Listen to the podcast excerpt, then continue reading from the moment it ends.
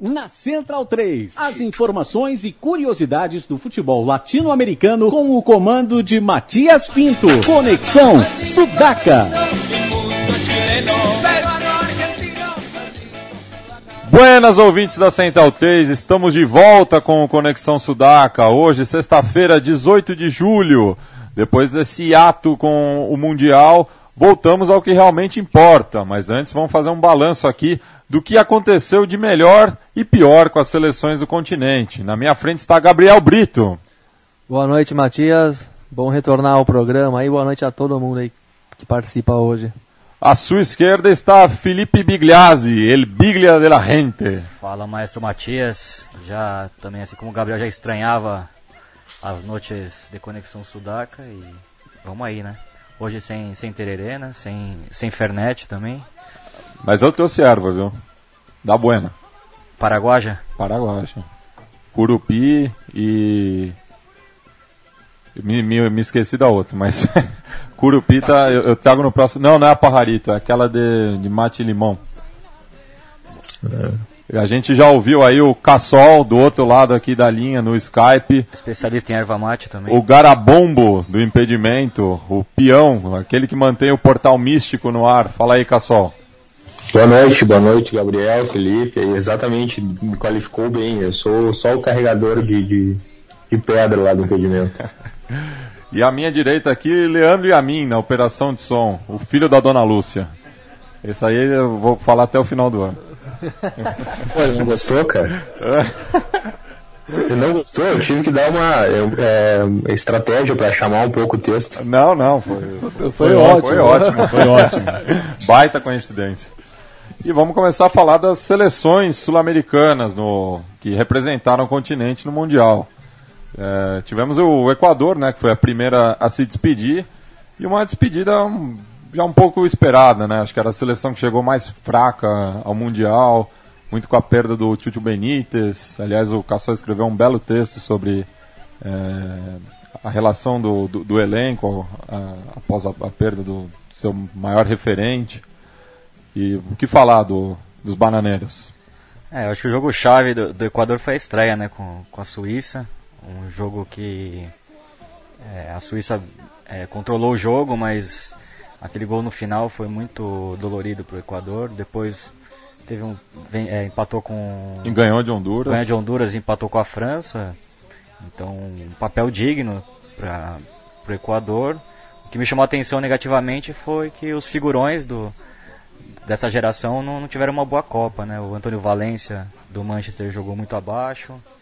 É, o Felipe Caicedo, que tinha sido o artilheiro das eliminatórias pelo Equador, também jogou muito abaixo. E coube ao Ener Valência, que foi justamente o, o substituto né, do, do Chuchu Benítez, que acabou explodindo até na explodindo, Copa. Explodindo, né? né? Fez uma boa Copa e o goleiro também, o Alexander Domingues da LDU também foi, foi muito, muito, bem. bem. E, Acho que o Equador realmente era o time mais, mais fraco do continente, mas mesmo assim deixou uma imagem digna nessa Copa. É, como disse o Felipe, perdeu o jogo naquele minuto final contra, perdeu a vaga naquele minuto final contra a Suíça, quando teve uma chance claríssima de fazer o gol exatamente antes, né? Aí tomou o contra-ataque, aí saiu o gol, né? Uma coisa para amargar por muito tempo, né? Mas é um time que não tinha muitos recursos assim, não tinha banco, não tinha muito o que fazer para mudar o jeito de jogar, dependia do, de, do Ener Valência, que foi a, a grata surpresa, e, e um, de bastante raça e disposição do time, que eu acho que não faltou. A defesa sempre se portando bem na medida do possível. O goleiro Domingos fez uma ótima Copa, segurou bastante as pontas ali em momentos delicados para o Equador. O Equador jogou bem contra a França, inclusive. A expulsão do Antônio Valência eu achei injusta. O Equador poderia ter surpreendido, mas aí também faltou um pouquinho mais de talento para aproveitar um ou outro contra-ataque que a França até deu mole, né? Mas é uma eliminação que só dói pelo gol da Suíça, que foi muito em cima da hora, e aí é difícil, mas totalmente previsível também. E é, expulsão injusta, até lembrando do, do Sacô também, né? Que devia ter sido expulso nesse jogo por um codaço, né? Que, É verdade, também teve isso, mas os julgamentos dessa Copa do Mundo, digamos que não foram muito é, paritários, vamos dizer assim, em termos de critérios e, e abordagens, né? Me, me chamou a atenção também né, nessa equipe do, do Equador o Ayovi, que acho que fez uma, né, uma boa. Copa também. Sim. É meio também se despedindo do Mundial, já que eu acho que tanto o Equador não vai ter tanta perna para essas próximas eliminatórias, com a volta do Brasil, é, quanto também se chegar ele não, não acho que não disputa o Mundial. Ah, uma perda também Rússia. importante foi do volante, né? O segundo Castillo que se lesionou naquela, naquela entrada com o Luiz Montes, né? Os dois perderam a Copa. E era o jogador de mais pegada naquele meio campo, né? Aí acabou ficando Noboa e o Minda e o time perdeu muita pegada no meio campo, né? Principalmente nesse jogo contra, contra a Suíça, que foi um jogo bem pegado, acabou fazendo falta. Bom, e fora isso, não era um time muito jovem, né? Então vai ter que começar um novo processo mesmo de renovação e procura de novos talentos, porque esse, esse time tem muito jogador que tem idade, que não tem muito mais idade para seguir na seleção. É, o alento acho que são o- é o, o Jefferson Monteiro, jogador que eu esperava mais também, que fez uma boa eliminatória, mas na Copa não, não repetiu a mesma atuação, e o garoto Ener Valência, que vem já tendo um destaque aí na artilheira do Campeonato Mexicano, né? E eu acho que esses dois são jogadores para tentar levar fazer uma boa campanha na próxima Copa América e nas eliminatórias. E le- lembrando também que no processo de renovação aí da seleção equatoriana surgem o nome de dois treinadores, né? O, o Pinto do, da Costa Rica, fez um excelente trabalho com a seleção Tica, e o próprio Balsá, o Patão Balsá, que é muito conhecido já no, no futebol equatoriano por conta do, do título da, da LDU em 2008 e que agora está no comando do São Lourenço, né? Que vamos falar mais adiante. Cassol, algum comentário sobre a seleção equatoriana?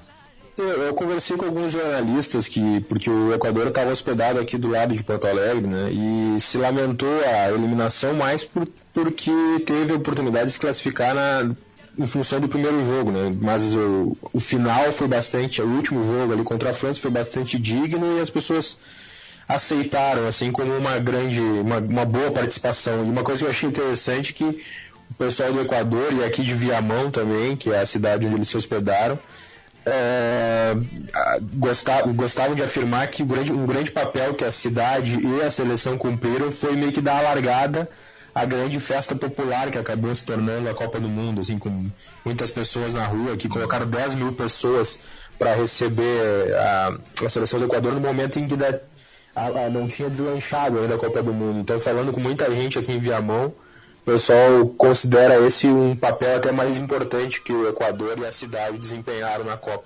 E só, só explicando para o ouvinte que não conhece muito a geografia do Rio Grande do Sul, Viamão é colado em Porto Alegre, né, onde tem um, campo da, um campus da, da URGS. né? É, uma cidade da região metropolitana aqui tem um resort meio famoso que acabou servindo de. Foi a única seleção, o único, o único lugar no Rio Grande do Sul que acabou recebendo uma seleção foi a equatoriana.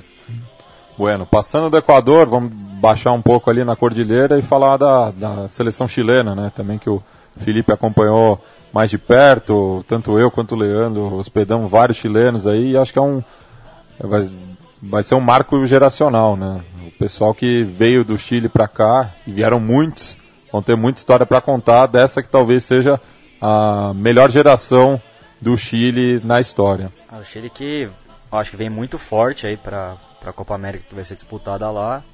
O Chile também deixou uma boa imagem. E para mim, como conjunto, como projeto de futebol, acho que é a seleção mais evoluída da América do Sul. Apesar da Argentina ter chego na final e o Brasil na semifinal, o Chile deixou claramente, a meu ver, naquele jogo com o Brasil, que tem um projeto de futebol mesmo, um, um conjunto, uma ideia de jogo. E eu acho que o Chile vai vir muito forte para a Copa América. Com certeza, um time que deu muito gosto. Bom, como eu já sou desapegado da seleção brasileira de longa, de longa data, não, de, de alguns anos pra cá, no jogo com das oitavas de final, eu senti uma certa ponta de tristeza com a eliminação deles, que eu achei injusta. Fizeram um jogo melhor, mais consistente, como disse o Felipe, que um jogo que representa um projeto de seleção que vem, que não é da, noite pro dia que, que dá certo. Um processo que veio do Bielsa, passou e chegou no Sampaoli, né? Não deu, teve a, o, o Borg no meio do caminho que não deu certo, mas enfim, foi uma ideia que o futebol chileno mesmo no âmbito dos clubes também tem reproduzido e que apresentou um futebol muito legal, fez uma primeira fase memorável. Aquela vitória contra a Espanha foi uma coisa linda de ver no Maracanã, ainda por cima com, sei lá, 25 mil chilenos, invasão, tudo que devia ter em todos os jogos da Copa do Mundo, eles fizeram naquele dia lá. Uma intensidade impressionante na maneira de jogar do time, coisa que o, o impedimento analisou muito bem em termos de movimentações, táticas e a dinâmica de, da coletiva da equipe, que corria muito e talvez por isso não tenha aguentado jogar um pouquinho melhor contra o Brasil naquele jogo derradeiro, né? Mas que eles ainda assim mereceram e quase ganharam com aquela bola no Pinilha que eu imagino que vá Virou até tatuagem, né? ah, vai, essa bola vai pairar no. É um dos maiores causos dessa Copa, né? Essa Não. tatuagem do Pinilha. E esse chute na trave vai, vai ficar por um longo tempo no imaginário coletivo do chileno, eu acho. Não, viu? mas vale Porque destacar não- que, pô, o Chile fez. Jogou contra a Holanda, Espanha e Brasil. Só e, pedrada. e a meu ver, nos três jogos ela foi superior. Mesmo perdendo com, com a Holanda, o jogo que eu fui aqui no em Itaquera, o Chile teve o domínio do jogo, mais posse de bola, uma postura, a meu ver, muito defensiva do, É que foi a, foi a estratégia, digamos que bem sucedida da Holanda a Copa inteira mesmo, né? Queria jogar no contra-ataque mesmo. estádio é irritante, assim, o jogo Sim. da Holanda, aquela linha de handball de 5 do Van Gaal, é, esperando o contra-ataque e o Chile assumindo o protagonismo. Eu tirei até fotos assim do jogo, a, a linha do Chile avançadíssima ali, o, Não, sim. o Medel ali quase na linha do meu campo, um, Chile protagonista mesmo. Acho que da América do Sul, o Chile você vê claramente que é o time mais bem preparado, né, taticamente, fisicamente. Acabou faltando, faltando naquele jogo com o Brasil acreditar um pouco mais. Acho que aquela mística de sempre perder pro Brasil Tem. pesou muito no imaginário. Muitos amigos meus chilenos já, antes da, da partida, já davam como perdido aquele, aquele confronto. Eu mesmo alertava que o Brasil não vinha jogando bem e que o Chile me mostrava um time mais coeso. E foi por muito pouco mesmo que o Chile não eliminou o Brasil naquele jogo. Sim, camisa pesa, mas esse, esse jeito que o Chile joga também é de uma exigência física que não é complicada, não é fácil não. Não é à toa que teve, tinha muito jogador como o Medel, que foi um monstro aquele dia, esgotadíssimo, não aguentando jogar mesmo. O Vidal teve que sair, enfim. Mas é um time que tem tudo pela frente ainda, tanto que agora a conversa deles não, não tem meio termo. É. Copa América de 2015 vai ser no Chile e eles só falam em ser campeões, eles não falam em fazer uma boa campanha. Agora o papo é título lá. É, e vale lembrar que aquele amistoso com a Alemanha, né, em março, também muito simbólico, né? A seleção campeã do mundo em casa foi superada pelo Chile, apesar de ter vencido. E o Joaquim Low reconheceu que o Chile dominou aquela partida e foi até um dos motivos pro, pro Low ter saído do 4-2-3-1 e ter armado um 4-1-4-1 mais a la Barcelona, no, mais a la Bayern de Munique, na verdade, né? Nessa Copa do Mundo. É, e um, acho que um dos jogadores, um dos principais responsáveis pela maneira do, do Chile jogar assim tão intensamente foi o Arangues. E eu lanço a pergunta para o Cassol aí, é, como, é, como é a visão do torcedor colorado agora, né? Até com essa idolatria recente, o- já tem a, a história do, do Figueroa, como o torcedor colorado tem é, adotado o Arangues, Cassol? O Arangues ele fez um ótimo campeonato gaúcho, que não é parâmetro, mas para muitas pessoas era o, foi a primeira vez que assistiram o Arangues jogar e ele já tinha causado uma ótima impressão nesse começo de campeonato brasileiro também. Acho que teve, agora não vou lembrar em qual jogo da Copa que teve um gol da do, do, do, do Chile, que eu até brinquei no Twitter, que era um gol parecido com o que ele fazia aqui no, não um gol dele, assim, a jogada que ele, que ele faz aqui no, no Inter, que é de aparecer de surpresa ali na, na ponta direita, dentro da área muitas vezes e cruzando. Tipo, um, um é, um, é um gol que saiu primeiro muitas vezes aqui no, no Internacional e ele, e ele acabou fazendo essa jogada aí na Copa do Mundo, que enfim é uma característica dele e não do Inter, é claro, né? Tô, tô, tô, tô brincando aqui. Claro. É, mas enfim, é um jogadoraço, uma pena, assim, foi, foi comprado pelo. Tu pergunta aí sobre a questão de idolatria Figueiredo. Infelizmente, acho que isso aí já meio que, que se perde, se perdeu hoje em dia, né? Ele foi, foi comprado por um investidor, que é, o, que é o Sonda, né? Que é um cara que investe muito no internacional, tinha parado tempo atrás e agora voltou. E eu, sinceramente, não sei se dura muito tempo o Arangues aqui no, no Inter, né? Se de repente numa dessas fica mais um pouco do Campeonato Brasileiro, daqui a pouco já, já sai no final do ano. Mas enfim, é um jogador fora de série e, no jogo contra o Brasil, aquele pênalti que ele cobra ali na decisão é impressionante. Assim, eu nunca, eu nunca, tinha, nunca vi um pênalti batido daquele jeito. Baita cobrança. Nossa. Muita confiança, muita segurança. E falando agora, saindo do Chile, vamos falar um pouco do Uruguai também, que foi outra seleção sudaca, ali, ali naquele mata-mata de Copa América, Mas antes né? do- de sair do Chile, não vale Ah, a pena Perdão, comentar desculpa. alguns fatos paralelos também à vida futebolística? Bem lembrado, Gabriel. É, já, já que falamos não apenas do que acontece dentro de campo, vamos falar um pouco do que acontece fora, né? Que o, o Chile, como é bem sabido, é a maior colônia palestina fora do, do Oriente Médio e por conta disso, inclusive tem até o próprio clube palestino, que foi, foi um dos clubes que o, o Dom Elias passou durante sua carreira, foi campeão em 78 lá, com, com o clube de, da colônia. E por conta dessa forte presença palestina no Chile, eh, o governo Bachelet congelou as negociações de um tratado de livre comércio com Israel, por conta do- dos ataques à faixa de Gaza. É, eu, eu particularmente considero uma decisão mais do que sensata da dona Bachelet, que né, pelo menos na questão de um- uma política externa mais progressista, digamos assim, deu uma bola dentro, né? E bom, é um, o que acontece agora na faixa de Gaza é gravíssimo, é horroroso, mais uma vez Israel levando adiante seus planos de expansão territorial, porque no, no final das contas a coisa passa pela questão da terra, arrumou um bode expiatório em cima do suposto sequestro, que aparentemente não foi sequestro, do- de três adolescentes israelenses, moradores das áreas de colonização, que já são uma grande irregularidade do Estado israelense. Enfim, e como a partir daí o, o Netanyahu, primeiro-ministro, lançou a escalada belicista novamente, como em 2008 e 2009. Já temos praticamente 200 mortos. E, bom, enquanto o Chile toma essa decisão digna, politicamente exemplar, de começar a estabelecer um freio, uma necessidade de parar com isso, o Brasil, que também, se não uma colônia palestina, tem uma colônia árabe muito grande, que equivale quase à população do Chile, e não, não só não faz nada, não faz um, aliás, não é que não faz nada, faz um, um jogo duplo, né? Ao mesmo tempo que a Dilma condena em público os ataques, diz que precisam parar e tudo mais, o Brasil fez inúmeros acordos comerciais na área militar com Israel, desde treinamentos é, na, nas polícias aí, com vistas a, inclusive à Copa do Mundo e a lida com os movimentos sociais, como também no, no- em outros aspectos, como no- nos, nos caças que o Brasil tem desenvolvido e que são e, com, em parceria com empresas israelenses, a Embraer e, e a Elbit israelense, e que esses caças como a tecnologia é deles, é de Israel, quem vem aqui ensinar a, a operação deles são é, militares israelenses e tal. Tudo bem que isso daí não é, não é para atacar ninguém, esses negócios de, de caças que o Brasil tem cuidado, mas não deveria, a meu ver, fortalecer a indústria bélica de um país que promove tantas atrocidades no Oriente Médio e desestabiliza profundamente a região. Né? É, e só lembrando também que esse jogo duplo que acontece aqui no Brasil é porque além de ter uma colônia árabe muito grande, tem uma colônia judia também muito forte, coisa que no Chile não se compara com a colônia palestina, que é um marco simbólico muito forte.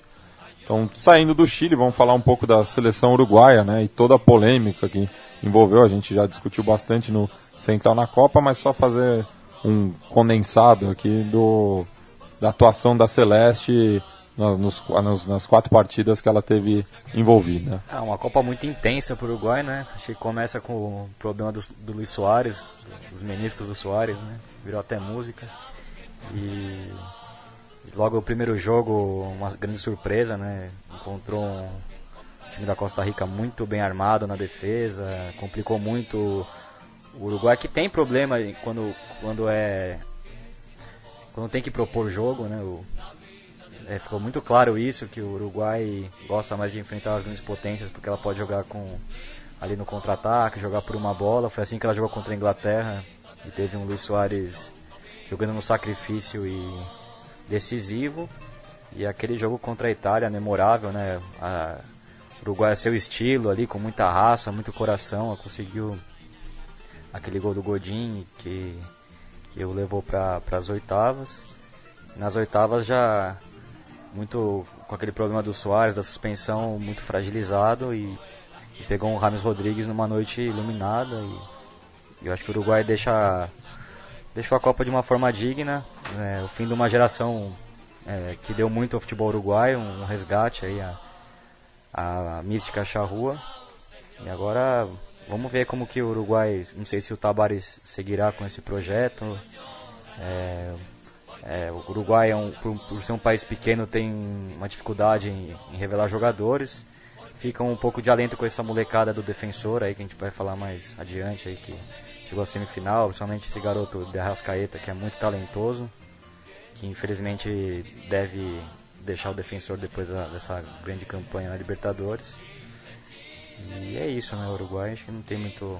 É só uma coisa, tá confirmada que ela vai rolar mesmo aquela Copa América Extra em 2016? É, tá, tá, bem avançado. Eu, eu tive na sede da Comembol é, durante o Mundial e conversando com, com alguns dos funcionários lá, eles dão quase certeza, mas ainda não bateu o martelo, mas é, é, simbólico também por conta de ser o centenário da, da competição. Né? É, eu acho legal, mas a questão é que como a, os, as estrelas de uma Copa América jogariam, jogam vêm da Europa, né? Tem que ver que até onde vai a boa vontade com essa, com essa competição extra no calendário. Mas estão né? tentando também adequar com a Eurocopa, né? Para os elencos não é, perderem jogadores em momentos distintos. Então seria uma adequação mesmo. A, então, a mesa de som.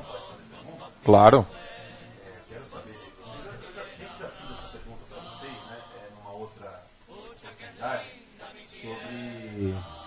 É, a maneira como a Copa do Mundo trouxe pessoas, né, como movimentou é, torcedores de todo o continente para um destino específico, desde o terceiro dia da Copa Colômbia no Mineirão em diante, do segundo dia, já o Chile no, em Cuiabá tudo mais. Vocês acham que a próxima Copa América vai ter um reflexo disso? É, vai, ter, vai ser uma Copa América com mais público, com mais torcedor é, viajando, como efeito bom da Copa do Mundo no Brasil? Eu, eu tenho esse otimismo e não só tenho esse otimismo em relação às torcidas, como em relação à cobertura em loco do Conexão Sudaca da Copa América do Já, já vamos juntando as nossas moedas, vamos, quebrando o porquinho. Já vamos olhando adiante no calendário e preparando, tu, uh, fazendo os preparativos necessários. Agora respondendo a pergunta.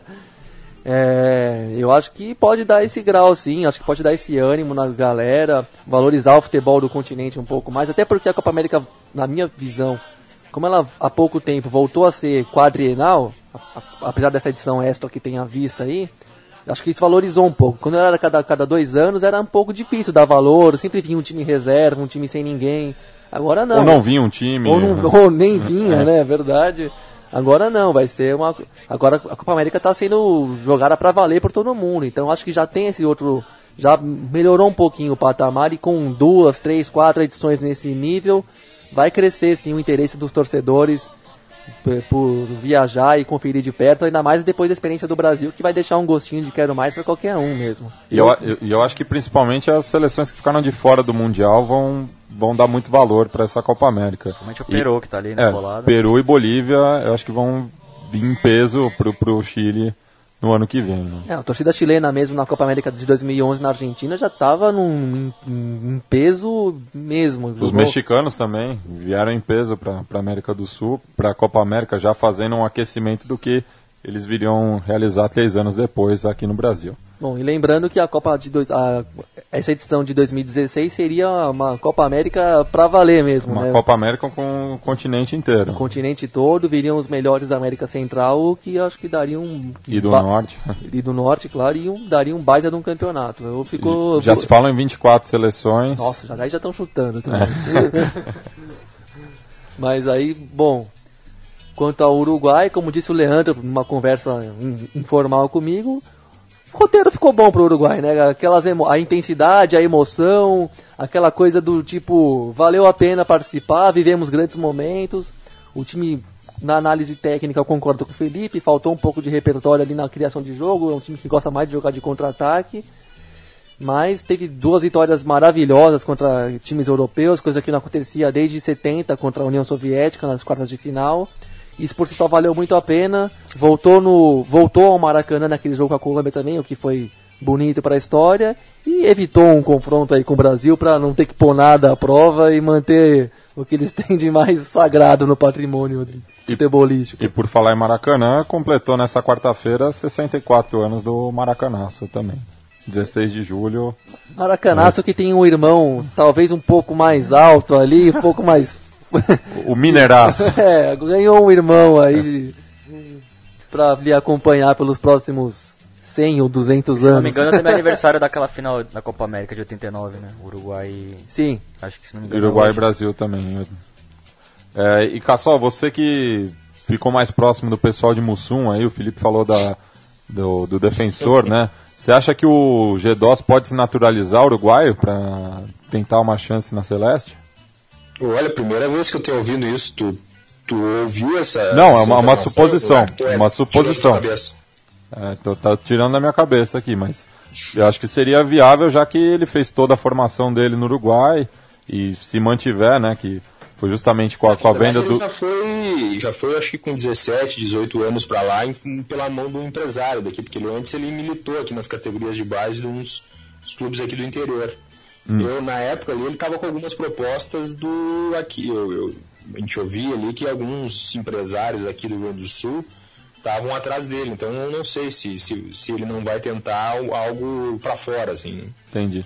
Não, que- Eu, eu acho que isso, eu vim pro, pro- de repente para Porto Alegre ou, te- ou tentar aproveitar a onda aí do, do- da, da Libertadores e, tentar fazer um pé de meia do exterior, né?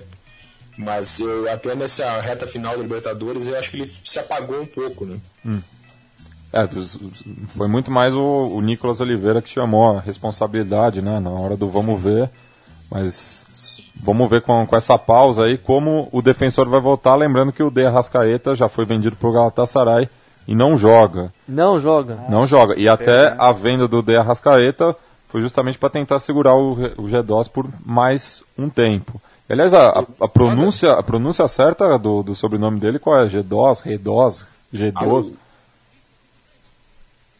Opa, Não, eu tava, tava com corte aqui, eu não ouvi direito o que tu tava falando. Mas eu, eu, não, eu, não, eu não tinha essa informação de que o De Arrascaeta já, tava, já tinha, não jogaria. Eu sabia que ele já tinha sido vendido para um, um empresário. Agora, depois, depois da Copa também não vi. Mas agora eu tava lendo uma notícia no Ovacion e tava dizendo que era o mesmo grupo que, que jogaria. Ah, tá. Então foi. Eu tinha lido a notícia antes do Mundial que por conta dessa venda ele não jogaria, mas devem ter feito uma. Um Também acordo ali, sensibilizar informação, os investidores, né? Tipo, uma vez na vida, né? Mas já vamos falar Mas eu mais. acho que existe, acham que existe clima para nada o jogador, naturalizado vestir a camisa celeste? Eu não sei se, bom, não, não me ocorre ninguém que já tenha feito isso. O, Felipe Gedó seja esse jogador aí também. Eu acho que ele tá fazendo uma boa, uma boa Libertadores aí, mas não sei também se, Se tem. se tem estofo pra pra continuar assim, nesse nível que ele jogou aí. Sim, e, e só naturalizado o Muslera, nascido na Argentina, mas filhos de, de uruguaios, então. É, morou a vida toda também, Essa é uma quase em posição Montevidéu. carente, né, do futebol. É, Só para dar um palpite sobre o Uruguai, que acho que a gente falou muito sobre a. Acho que vocês devem ter discutido também já isso, é, da, da- do peso que foi a- e do exagero que foi a, a punição ao Soares, mas também que, que rateada, como se diz, do Soares, né? Não precisava ter feito aquilo ali e de- deixou o Uruguai, o Uruguai na mão, enfim, eu acho que. Enfim, eu, eu, às vezes eu, eu não gosto muito dessa coisa da mística e tudo mais, porque às vezes tem as questões mais práticas ali que, que poderiam fazer o Uruguai, por exemplo, ter uma, uma melhor campanha na Libertadores, na, na Copa do Mundo. Claro, acabou pegando a Colômbia pelo caminho, que era um time muito melhor, né? Mas enfim, só pra fazer essa ponderação aí também que, pô, o cara podia ter se controlado um pouco e não metido os dentes no ombro do italiano. né? Podia e, dev- e devia, né? Porque ape- apesar de, de ser- de ter sido criado um tribunal marcial para julgar ele, de forma totalmente desproporcional, na minha visão, um bode expiatório da FIFA aí que precisava de alguma maneira mostrar para o mundo que tem fair play, né? Que respeita as regras e a ética do futebol e tal, quando a gente sabe que não é nada disso. É claro, se o juiz flagrasse, ele já era expulso ali no, no campo mesmo, para começo de conversa. E o jogo que estava 0 a 0 com 11 contra 10 ficaria 10 contra 10 e aí não sei se o Uruguai se classificaria. Então é claro que foi uma maluquice que ali internamente não dá, você não pode defender. Você defende o seu jogador para não ser malhado e, e ter esse prejuízo todo que eu acho exagerado, mas é claro que pro Uruguai só prejudicou e era para ter sido evitada essa atitude, um, jo- um jogador que joga em, tão alto nível, que custou esse dinheiro todo pro Barcelona, fazer uma coisa dessa parece um jogador de 19 anos que tá estreando agora, né? É, Realmente. E, e- e- e só também citando meu amigo Pedro Butini, o, a, a punição de nove jogos foi injusta, mas a não punição também seria injusta, né? E o Claro. Soares acabou meio pagando o pato também pelo, pelo histórico, né? Já o, o lance dele contra a Gana também foi muito discutido no mundo todo. E nessa hora que o mundo para para ver o futebol, muitas questões que já parecem estar superadas, elas voltam à tona. Então, também se discutia de uma exclusão maior do, do Soares naquela ocasião, por falta de fair play e tudo, mas é, foi o, a ponta do, do iceberg. Né? É, pagou muito pelo antecedente. Foi o, bo- Então, era o bode expiatório perfeito pro futebol que, que se vende hoje em dia, É o as imagens que se tentam criar do jogador, da, diante da mídia, diante das pessoas que assistem, que tem que ser exemplar e tudo mais, mas enfim, eu acho que não devia ter sido punido dessa forma, mas passou e vai ficar pra história, né? Bueno. Como vocês falaram, acho que ficou de bom tamanho a campanha do Uruguai, porque o time em si também já tá, já tá meio caindo pelas tabelas, né? Tá, vai ser um trabalho aí importante a renovação de- desse elenco. Bueno, agora falando também um pouco da Colômbia, né, que foi a, a outra seleção su- sul-americana que de- nos deixou nas quartas de final, aquele jogo com o Brasil, também muito discutido, né, principalmente pelos Uniga, é, e, e novamente pessoas que estão alheias do futebol nos outros três anos e 11 meses é, pegaram pesado também com o jogador colombiano, num jogo que, num lance que para mim é, é do jogo. Não, não vi maldade no lance dos É, e o Fernandinho também pegou pesado esse jogo, bateu pra caramba no, no Rames Rodrigues também. Uma coisa tem tudo a ver com a outra, né? Que O juiz também era horrível, o juiz da Espanha deixou o, o coro cantar também. E- mas eu acho que a É, Colômbia. eu, não, eu não- acho que dá pra chamar do jogo, assim, porque é uma entrada violenta, assim, então é desnecessário. Agora, também não vou ficar fazendo, ach- eh, como muita gente fez, de querer a cabeça do jogador por ter sido. Eu não sei avaliar, por exemplo, se ele foi na maldade ou não. Ele disse que não. Eu não só se eu entrar na cabeça do jogador pra dizer se ele queria eh, quebrar o Neymar. Eu acho que foi no mínimo desleal a entrada dele. Porque, enfim, pelas costas, tem um joelho nas costas, que é inegável. Agora não quer dizer que eu vou ficar execrando publicamente o jogador como, como foi feito. também. Não, exato. E é, é essas horas que a gente tem que entender, na minha opinião, porque a gente está numa época que tudo, futebol e uma Copa do Mundo então nem se fala, é, chega a ser incalculável. Tudo é extremamente exposto, é, conversado, debatido com essas coisas de rede social, então fica uma overdose de informação e de opinião. Então todo mundo tem opinião para dar sobre tudo, então acontecimentos que antes não, não dariam nem no, dia, nem no dia seguinte uma discussão, viram uma coqueluche que você não acredita como todo mundo fala daquilo. Então, é, tem que contextualizar o jogo de futebol em si. É claro que a entrada foi violenta e desnecessária, como disse o Cassol, mas faz, é, é do jogo na, na medida que. No, qual que era o contexto? 44 do segundo tempo, 2x1 pro Brasil. Colômbia sem a bola, precisando retomar e fazer alguma coisa para achar o gol de empate.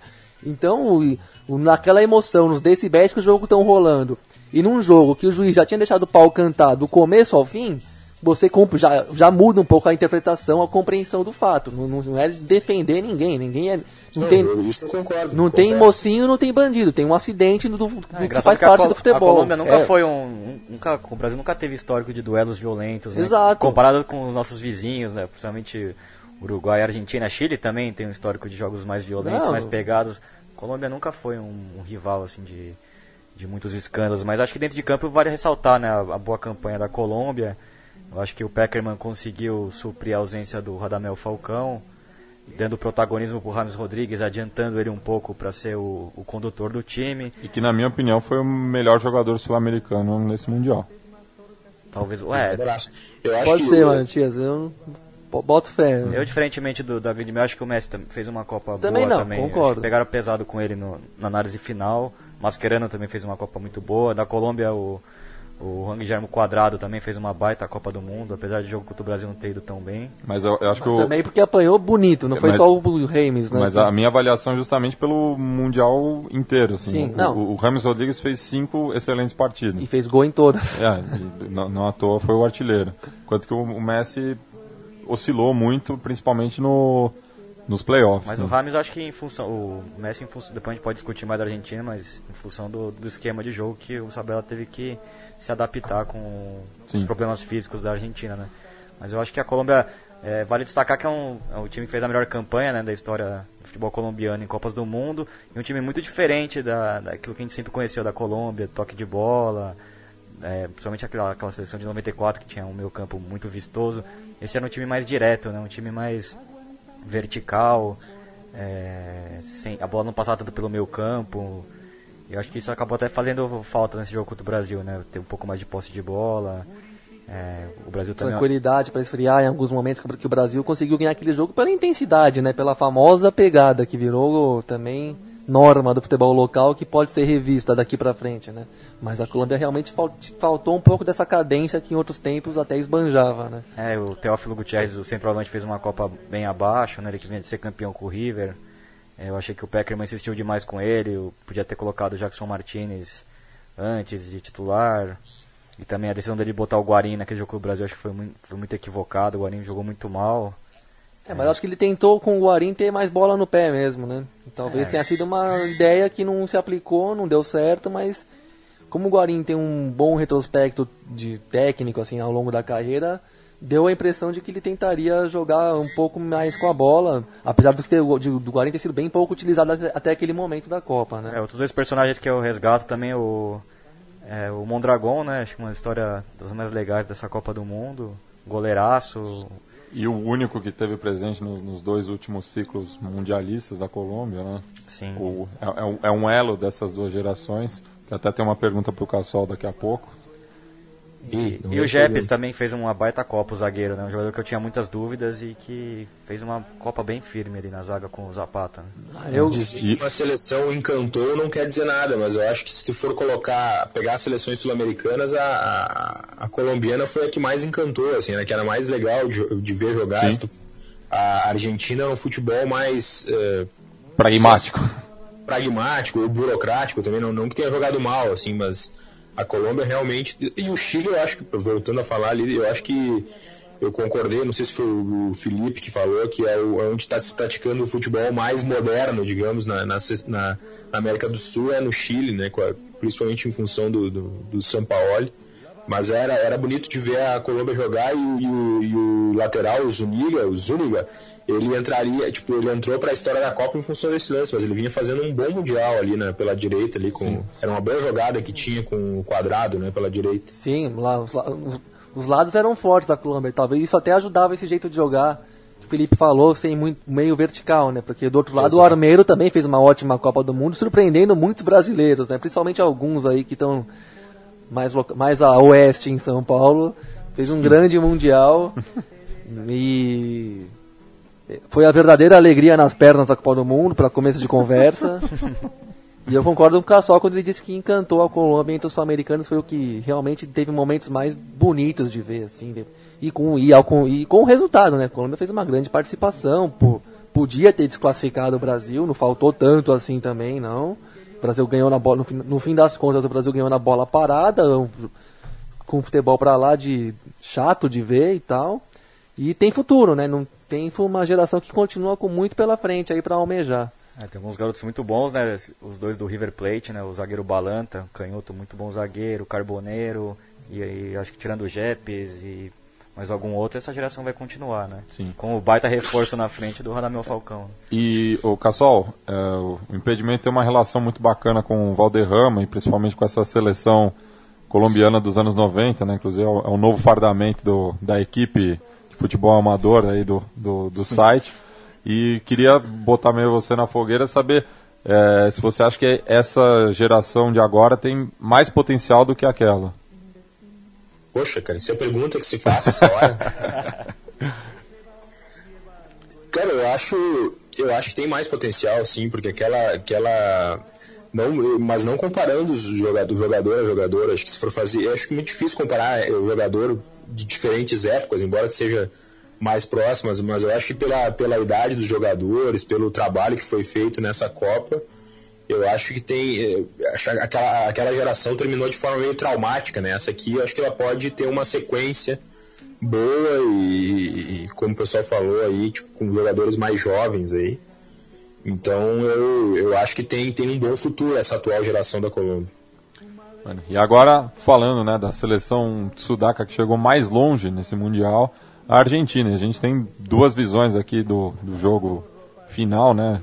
Tanto o Felipe, que teve lá na FanFest em Copacabana, quanto o Cassol, que assistiu em loco no Maracanã. Queria que vocês é, relatassem um pouco o clima no Rio de Janeiro nessa ocasião, é, tanto essa questão rivalidade Brasil-Argentina, enfim.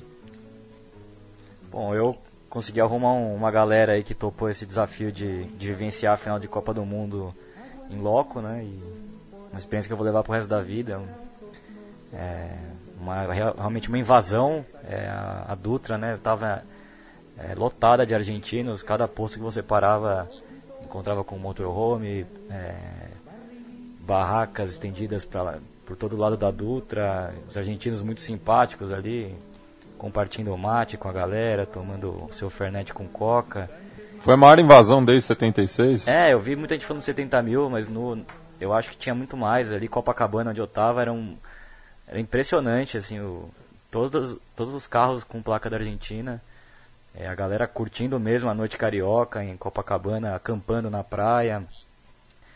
Pessoal borracho pra valer. Eu, eu conheci muita gente bacana. Conheci até uma menina que foi sozinha, a Sônia torcedora fanática do River Plate, viajou sozinha pra essa bagunça aí. Eu vou precisar perguntar, Felipe? Vou precisar perguntar? Bonita, bonita, cara. Uma rúbia encantadora. Adicionou no Face? Ah, ah bom. Não, mas é realmente é incrível, né? Como na Argentina tem mulheres futeboleiras e bonitas, né? Eu acho que eu agora entrando aí numa fase difícil, eu acho que eu vou acabar indo para Buenos Aires aí. Mas assim, puta, eu levei um. O jogo em si, fiquei muito chateado, né? Todos sabem que eu tenho um grande apreço pelo, pelo futebol argentino, pelo povo argentino, pela cultura em geral. E notava realmente que era uma chance única dessa, da Argentina ser campeã do mundo. É, talvez na próxima Copa muitos jogadores que fizeram parte desse elenco não vão, não vão estar na Rússia, né? E, eu acho que a gente já teve muito problema físico, né? Você falou muito do, do quarteto fantástico, mas o Agüero baleado, o Higuaín baleado, o Di Maria que era o jogador mais é, inteiro, né? Que fez a melhor temporada na Europa, acabou tendo aquela infelicidade naquele lance contra a Bélgica. E a partir daí o Sabella é, fez um esquema bem parecido com, com Estudiantes dele, campeão da Libertadores, que é um time bem burocrático, que jogava muito com duas linhas de quatro muito próximas e apostando muito no, na, por uma bola. E a Argentina conseguiu chegar assim na final com jogadores muito que a imprensa argentina desacreditava muito que fizeram uma grande Copa. A começar pelo Chiquito Romero, o Garay, um zagueiro muito seguro a Copa inteira, o Rojo, lateral esquerdo, fez uma Copa muito boa também. Mascherano impressionante, jogador mais regular dessa seleção. Atuação dele controlando é incrível, é, o Bilha, que acabou ganhando o lugar do, do Gago no meu campo também, é, deixou o time com, com um pouco mais de ordem no meu campo. E o Lavezzi se sacrificando pelo time. O Messi também se sacrificando muito, acho que pouca gente ressaltou isso. O Messi jogando numa posição ali muito distante do, do ataque tendo que correr que nem um maluco, a Argentina tinha pouca posse de bola. Ninguém, quase ninguém dialogando à altura do Messi para trocar só quando o Di Maria saiu do time principalmente, então não tinha o que o Messi dava de bola não voltava, né? Então ele jogando muitas vezes longe do gol, a meu ver não estava bem fisicamente. É, então agora deixa eu passar um pouco pro Cassol, né? A cena que me deixou marcado foi no final do jogo um, um choro entre uma mãe e um filho pequeno da Argentina me comoveu muito, assim. A, a depressão pós o jogo, assim, contrastava muito com a alegria que tinha sido a noite anterior e o domingo inteiro no Rio de Janeiro. Um, os argentinos ali chorando, alguns já em fase deplorável, pós muito Fernet, e, e vai ficar marcado, assim, é, esse sentimento que o argentino tem pelo futebol. Acho que como torcida, claramente a Argentina ganhou de goleada, foi a melhor torcida dessa Copa do Mundo. O Diário Telegraph diz que foi a do Chile. Justamente pela in- invasão na sala de imprensa. Boa Argentina- briga. Eu que ando meio desacreditado com futebol, essa experiência com a torcida argentina na Copa me, me deixou com um alento de que me resgatou os bons, os- o lado mais lúdico do futebol, assim, esse sentimento pela camiseta ainda presente, né? Que acho que o Brasil tinha que tentar resgatar um pouco desse sentimento que o argentino tem pelo futebol, como eles vivenciam essa essa loucura, que essa enfermidade fuboleira. E, Cassol, e, e lá do lado de dentro, com- como foi? Contar pro pessoal. Pois é, eu, eu fiquei atrás do gol que o Higuaín perdeu, tava logo ali atrás, assim, um pouco olhando, quem é, digamos que o, o Neuer, na- eu tava à mão esquerda do Neuer, do Neuer, e enfim, eu tava num esquema ali, do, foi um convite que veio pro impedimento, assim, o convite era o ingresso pro jogo, o resto, a passagem a hospedagem lá eu paguei por minha conta, mas aí, tipo, veio um convite para impedimento, a gente acabou, enfim, ficando para mim aqui na nossa discussão interna, e eu fui. E eu fui nesse esquema, assim, de, é, não deu para sentir muito em torno do estádio, porque eu vim, fui com uma programação a ser seguida. No dia, no dia anterior eu andei muito por Copacabana e tudo mais, e, e- e realmente, como disse o Felipe, estava lotado de argentinos, bem mais até do que tinha aqui em Porto Alegre embora assim, tinha muita gente aqui em Porto Alegre também, foi bacana, não teve maiores incidentes, a não ser incidentes normais, assim, quando junta a galera, bebedeira e tudo mais, mas Como foi qualquer carnaval de rua, né? É, foi tudo bem, exatamente, não, não é nada demais, assim, acho que se pintou muito uma, uma, um discurso, assim, de medo, muito baseado em preconceito, assim, que, que isso que eu, que eu ia falar, assim, me chamou a atenção e tem me chamado a atenção que esse, eh, essa rivalidade ela extrapola. Existe de fato preconceito, né? Entre, de brasileiros para com argentinos e vice-versa. Infelizmente, eu fui eu eu tenho uma postura às vezes meio do contra, assim, eu tenho eu eu tava eu não tava torcendo para Argentina na, na final da Copa, mas muito em função de respeito ao rival, assim como eu não torço, assim como eu prefiro que o Grêmio não ganhe o campeonato, eh, mas não tem, não tem nada contra e tem muitos meus amigos gremistas e de certa forma eu ficaria feliz, de repente, de ver meus amigos festejando, mas é uma questão de respeito ao maior rival na, na minha região. Eu não, não torceria a favor, mas durante o jogo eu comecei a ficar muito incomodado com com o discurso de ódio de algumas pessoas assim ao, ao meu redor, assim, tinha pessoas, tinha brasileiros que foram é, não só torcer pela Alemanha com, com as cores da Alemanha, mas para foram para xingar os argentinos. Isso foi o que eu vi. Também ouvi muitos relatos de Eu que vi também os argentinos também. provocaram muito.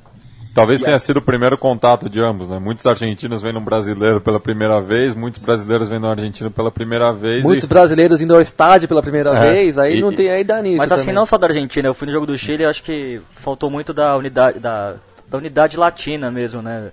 Mesmo com o Chile, eu, que a eu gente acho que é mais, é que, sinceramente, eu, eu discordo um pouco disso. Eu conversei já muito com amigos meus. É claro que eu, eu, por exemplo, eu, eu gostaria de ver o Uruguai indo mais longe, mas assim, a questão da Argentina é o, ele é um time, é o maior rival. Então eu acho que é natural que, acho que questões do futebol às vezes ficam meio, elas são realmente atinentes apenas ao futebol. Claro que o futebol ele, ele desencadeia várias questões da política, da, da sociedade, enfim, mas eh, há questões que são relacionadas só ao futebol. Então tu vai, tu não vai, tu, o teu maior rival, tu vai torcer contra. Então acho que não, isso, esse tipo de sentimento eu não vejo tanto problema e acho que, que, que as pessoas pensam mais assim. Agora, o que aconteceu, eh, eu, vi muita coisa ruim, assim, que começou a me deixar irritado. E aí quando a Argentina começou a ir pra frente, assim, eu comecei a meio que a, resolvi torcer um pouco pra Argentina, porque estava irritante aquela situação do, de algumas coisas que eu estava ouvindo ali no- nos arredores. E claro, eu vi relatos também de muito, de também provocações, aquele velho, ah, o velho preconceito, aquele de chamar brasileiro de macaco, isso aí também aconteceu.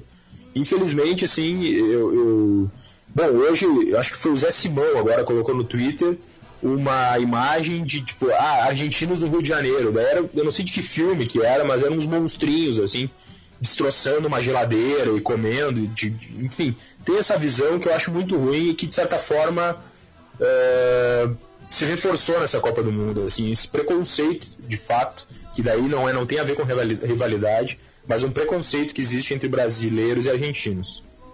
Ué. E falando agora em argentinos, né, mais especificamente no time do Papa, vamos falar sobre o São Lourenço, que pode dar uma redenção para boa parte da, da Argentina depois dessa frustração na Copa. E vamos falar mais especificamente da Libertadores, nesses 10 minutos que faltam de programa. É, ainda mais que ela está de volta. Para mim, a, a, Copa do Mundo foi só um intervalo entre uma fase da Libertadores e outra, já que a Copa do Mundo acaba sendo uma grande encana, enquanto que a, acho que a Copa, Liberta, a Copa Libertadores é mais visceral. É, o São Lourenço tem um jogo antes, né, é, pela Copa Argentina, e o Bolsa já mandou, é, na verdade, pela Copa Argentina mesmo. Copa, Copa Argentina. Argentina. E mandou um time reserva, né? E não sei por que vai passar esse jogo na televisão aqui no Brasil, mas vai. acho que é, que é o, o pessoal tá, tá com abstinência de futebol, né? Então vai passar de tudo. Meu, meu pai ontem se pegou vibrando com Santa Cruz e, e Vasco. E também tem a questão do, do Valdez, né, o zagueiro colombiano, que ainda não se representou, jogou, jogou a Copa do Mundo, é, não foi titular e talvez ele não, não jogue o primeiro jogo, né? E talvez é, a zaga seja Gentilete e Mauro Seto, né? E o Valdez que fez uma grande Libertadores até aqui, né? O jogador foi contratado no começo do, da temporada, um zagueiro muito, muito seguro. E também tem a venda do, do Anjo Correia, né? Que vinha muito bem acabou indo para o Atlético de Madrid é um pedido do Simeone. E não sei como, assim como o Rascaeta, se ele vai jogar esse, esse primeiro jogo, mas seria uma, uma ausência muito sentida, ele que fez uma baita Libertadores. Né? Eu tô lendo até no Ovação Digital aqui que a, o de Arrascaeta jogou o último amistoso do defensor no, contra o Arsenal da Argentina. Eu acho que ele tá no jogo, hein, cara. Então, Até vou tentar confirmar aqui enquanto a gente conversa. Cara, ah, mas se tava nesse amistoso é porque não. Se fosse para fazer as malas, eu teria feito na, durante o recesso, né? Então acho que ele pois estará é. em campo. E o, também o, o, São Lourenço acabou perdendo o Nacho Piatti, né, Felipe? Ele não vai jogar também? Isso seria é. terrível, né? O Piatti que Jogador que foi no título argentino, foi o jogador mais desequilibrante, né? Jogador é, pelo lado de campo. Na, também na Libertadores. O São Lourenço só tá aí por, graças aos gols decisivos que ele conseguiu marcar. Um jogador muito talentoso, de muita, como diz de ida e volta, né? Pelo, pela banda esquerda ali. Seria também muito sentido, né? Essa parada foi terrível, né? Pro Libertadores, acho que veremos times totalmente desfigurados do... É, isso precisa ser revisto pela Comebol, precisa e não é de hoje, né? De 94 é de eu lembro. Hoje, é, né? Exato, a gente sempre só teve viu São Paulo e Palmeiras no Burumbi, que ali, aliás... Eu, eu sou a favor que as duas Libertadores Internacional foram conquistadas com paradas para a Copa do Mundo. Então não tem nada contra. é, desse ponto de vista. Mas é esquisito quebrar o campeonato no meio e voltar e esquentar de novo podia dar um jeito nisso, né? Mas sabemos que a Comebol não está muito aí para paçoca e provavelmente vai ficar tudo mais ou menos assim. É, o Fluminense vai pegar um, é, um, time muito duro, né? O, o, time do Bolívar que decide em casa, em La Paz, então só nesse, nesse primeiro jogo já tem que fazer o resultado. E vai ser duríssimo, né? O time do, do Bolívar mostrou muitas qualidades, um time muito bem postado ali pelo treinador espanhol, Ascar Gota que aliás também assumiu a seleção boliviana, né? Ele havia levado a, a Bolívia em 94 para a Copa do Mundo. Tive com alguns jogadores muito bons e vai ser um, duro, um muito duro para o São Lourenço esse confronto. E só confirmando aqui, o Nacho Piatti foi para o Impact Montreal. É brincadeira, isso, né, cara? Né? O, o, cara merda. deixa de jogar uma, uma Libertadores para ir pro futebol na América do Norte. Uma né, Libertadores não, uma semifinal de Libertadores com o São Lourenço, onde todos são franco atiradores, ninguém foi campeão, ninguém tem medo de ninguém. Senhores, o futebol dos Estados Unidos e Canadá é, no próximo ciclo mundial aí é o futuro. Vai vir muito forte. Muito forte mesmo. É, Acho que é a primeira vez que eu escuto isso, Leandro. Acostume-se, vai acontecer. Outra coisa, eles, vai ser eles gostam cada vez mais de futebol. É, né? O futebol vai ser grande nos Estados Unidos. É. Feliz ou, feliz ou infelizmente, bom ou ruim, é, vai começar a ficar um negócio forte, passar em TV grande, enfim. É, é, é a minha aposta. Espero que esteja equivocado. Bueno, e do, do outro lado, né, da, da chave, temos o um confronto aí que meio divide o Daniel Cassol, né? Tanto pela relação bacana que você teve com o pessoal lá do Defensor, quanto pelo tempo que você morou no, no Paraguai como correspondente e acabou pegando um carinho pelo Nacional querido. Ah, é o, meu, é o meu segundo time no Paraguai. O primeiro é o Rubio, New, que era meu vizinho lá, morava do lado do, da cancha do Rubio New e era uma boa programação de final de semana né? ver jogos do, na época do, do Arce que treinava o, time. E o Gamarra como diretor, né? Gamarra, é, o Gamarra segue lá como diretor. O, o Arce que está no seu portenho, que acabou sendo eliminado pelo Cruzeiro, mas... É uma final, é uma semifinal muito simpática, né? Dois times uh, com uma trajetória bacana no futebol sul-americano e por, pelo tamanho também acaba dos dois dos dois clubes acaba sendo uma final simpática e de e seria legal que é legal que os dois estão né, né tão longe na Libertadores. E você tem algum palpite? Você está pensando em ir para Assunção? Eu estou pensando, é, nós, o impedimento vai estar representado na, na partida em Montevideo, através do PIB de Ouro, o Yuri Miller. Baita.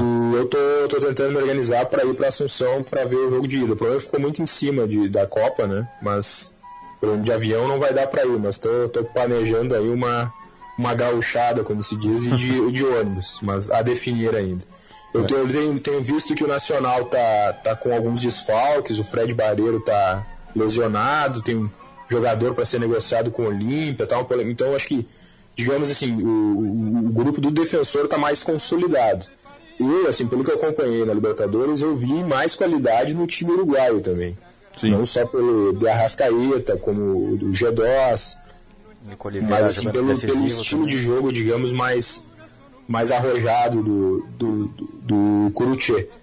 Acho que, claro, o, o, Nacional acabou ganhando algumas partidas ali muito na retranca e naquele gol é, achado, assim, né? Mas não sei se, imagino, não sei se pelo tamanho das duas equipes, esse tipo de estratégia, que de certa forma também foi um pouco do, do defensor, assim, de um time bastante bem, bem, bem armado defensivamente, né? E, e com escapadas nos contra-ataques, foi assim que eles ganharam do Cruzeiro, por exemplo, aquela partida que ficou famosa. Então não sei se pelo tamanho das duas equipes se, essa, se essas estratégias não, são, não vão ser anuladas de alguma forma. Isso é um jogo interessante de assistir porque eles vão ter que ir pro, pro jogo, né? E daí eu acho que tem um pouco mais de qualidade o defensor. Sim. De, de acordo também, acho. E define, define no, em Montevideo. Define Montevideo no centenário. No centenário, en, Enquanto que o, o Nacional vai jogar no Defensores del Chaco. Acho que perde um, pouco, perde um pouco, né, o, o, defensor, né? É muito forte no par particularidade, acho que mais até do Nacional, que é muitos torcedores de outros clubes vão, vão participar, vão, vão acompanhar e vão torcer pelo time local, né? Isso. É, eu São acho que assim sem sem uma rivalidade mais uh, forte com, com outros, assim, e o Nacional é, é de certa forma o o clube, o segundo clube de muito, muita gente lá no, no, Paraguai. Mas o defensor já nas quartas de final levou 20 mil pessoas é. pro, pro centenário também. Faz 25 anos que outro clube uruguaio fora Nacional de Penharol chegou numa semifinal, na, naquela ocasião da Nube. Então o pessoal também está se mobilizando lá no, no Uruguai. Sim, esse componente bacana de, de, de assistir esses confrontos que vai ser essa essa torcida nacional pelo time. É, então, acho que nesse aspecto ninguém sai perdendo, ninguém tem vantagem, porque os dois estão em situações parecidas, né? Vão sair de um estádio, um estádio menor onde jogam para um estádio grande, com torcida um tanto de ocasião, mas que vai remar a favor de alguma maneira, né? Então acho que fica parelho mesmo, dentro e fora de campo. E só confirmando então, semana que vem temos Nacional é, querido contra o Defensor às 9h15, na terça-feira, dia 22 diretamente do Defensores del Chaco. E na quarta-feira, dia 23, às 15 para as 8, temos São Lourenço e Bolívar no Nuevo Gasômetro. Também no programa da semana que vem vamos falar um pouco da Recopa entre Lanús e Atlético Mineiro, que está sendo realizada nessas duas semanas. O programa de hoje acabou não, não tendo tempo para falar desse confronto, mas que lembra muito também aquele aquela decisão em 96 da, da Comembol, 96 ou 90, 97, que até o, o, Leão pegou a birra dele com os argentinos por conta do. E Atlético Mineiro. Isso. Que o... naquela pancadaria. Né? E que o Ruggeri foi um protagonista negativamente. Cassol, agradecemos a tua presença aqui no programa. É, novamente, é, bacana essa parceria entre o Conexão Sudaca e o Impedimento. E queria dar deixa para você também fazer uma propaganda da Impedicopa, que está chegando aí que a gente fala aqui de Libertadores, de Copa do Mundo, mas o que realmente importa é em P de Copa. Vai ser a Impedicopa das Impedicopas. Sim, a, lá décima. Lá décima. De, décima que é 60. Nós. E, não, é isso. É, o impedimento. Isso, o impedimento ele em 2009 isso aí surgiu isso é uma coisa legal do, do, do site assim que é um que era uma, sempre foi uma comunidade de amigos assim. então na caixa de comentários do impedimento em 2009 surgiu a ideia de se juntar para jogar futebol e desse, e desse jogo que acontecia semanalmente surgiu a ideia de fazer um campeonato que, que foi a Impedicopa que está indo para sua décima edição a gente organiza duas vezes ao ano a função da Copa agora deu uma atrasada mas é sempre no inverno e depois lá por dezembro. Matias já jogou, já fez golaço na Impedicopa. E a décima edição aí, que vai ser bem bacana, vai ser no dia 23 de agosto. Bueno, então entra lá no, então, no, no impedimento para ver as informações, como se inscrever. E eu e o Leandro e a mim já estamos. É nós. Estamos presença confirmada lá, vamos representar a Central 3. Maravilha. No HD Gauchão. É, eu pretendo ir também, vamos ver se eu consigo um é, não, e essas pessoas. E vai ser legal, aí vai ter uma confraternização bacana em função da, da simbologia aí, mesmo que não que não vá jogar futebol, é, que as pessoas queiram vir, é sempre é uma festa bem bacana, assim, um churrasco, uma encontrar ali pessoas que se conhecem só pela internet, então é bem, é bem, bem legal, assim. São amizades que depois se, se concretizam na vida cotidiana, que na, inclusive até casamento já nasceu na de Copa. Eu passei minha lua de mel na, na MP de Copa. Então, pra você ver. como, é, como é forte esse vínculo. Então Depois vamos. dessa. então a gente vai se despedir aqui do, do Conexão Sudaca 17, segunda temporada, é, ao som do hino não oficial da MP de Copa, veterano do Leopoldo Racier. Mais uma vez, obrigado, Cassol. Até a Valeu. próxima semana.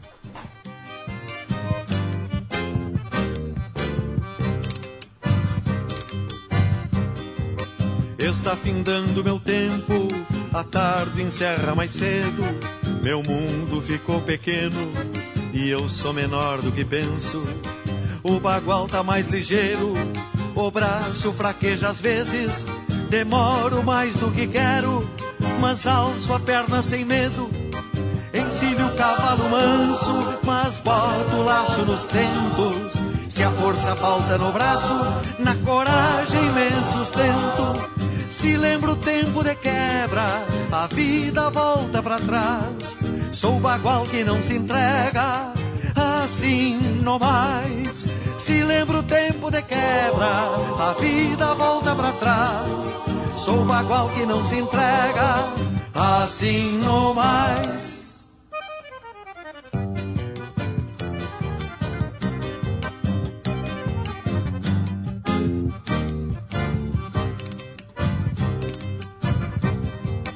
Nas manhãs de primavera, quando vou para rodeio, sou menino de alma leve, voando sobre o pelego.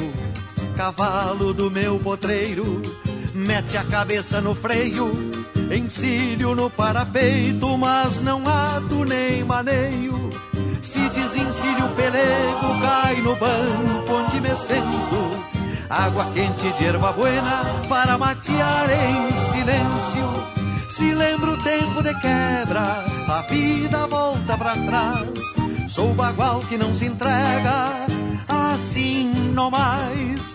Se lembra o tempo de quebra, a vida volta para trás.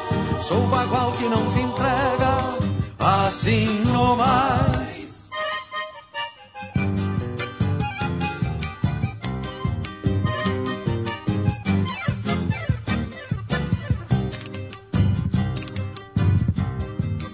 Neste fogo onde me aquento, remoo as coisas que penso, repasso o que tenho feito para ver o que mereço. Quando chegar meu inverno, que me vem branqueando o cerro, vai me encontrar venta aberta de coração estreleiro, muito carregado dos sonhos que habitam o meu peito e que irão morar comigo no meu novo paradeiro se lembra o tempo de quebra, a vida volta para trás. Sou bagual que não se entrega, assim não mais. Se lembra o tempo de quebra, a vida volta para trás. Sou bagual que não se entrega, assim no mais. Se lembra o tempo de quebra, a vida volta para trás. Sou bagual que não se entrega, assim no nomás.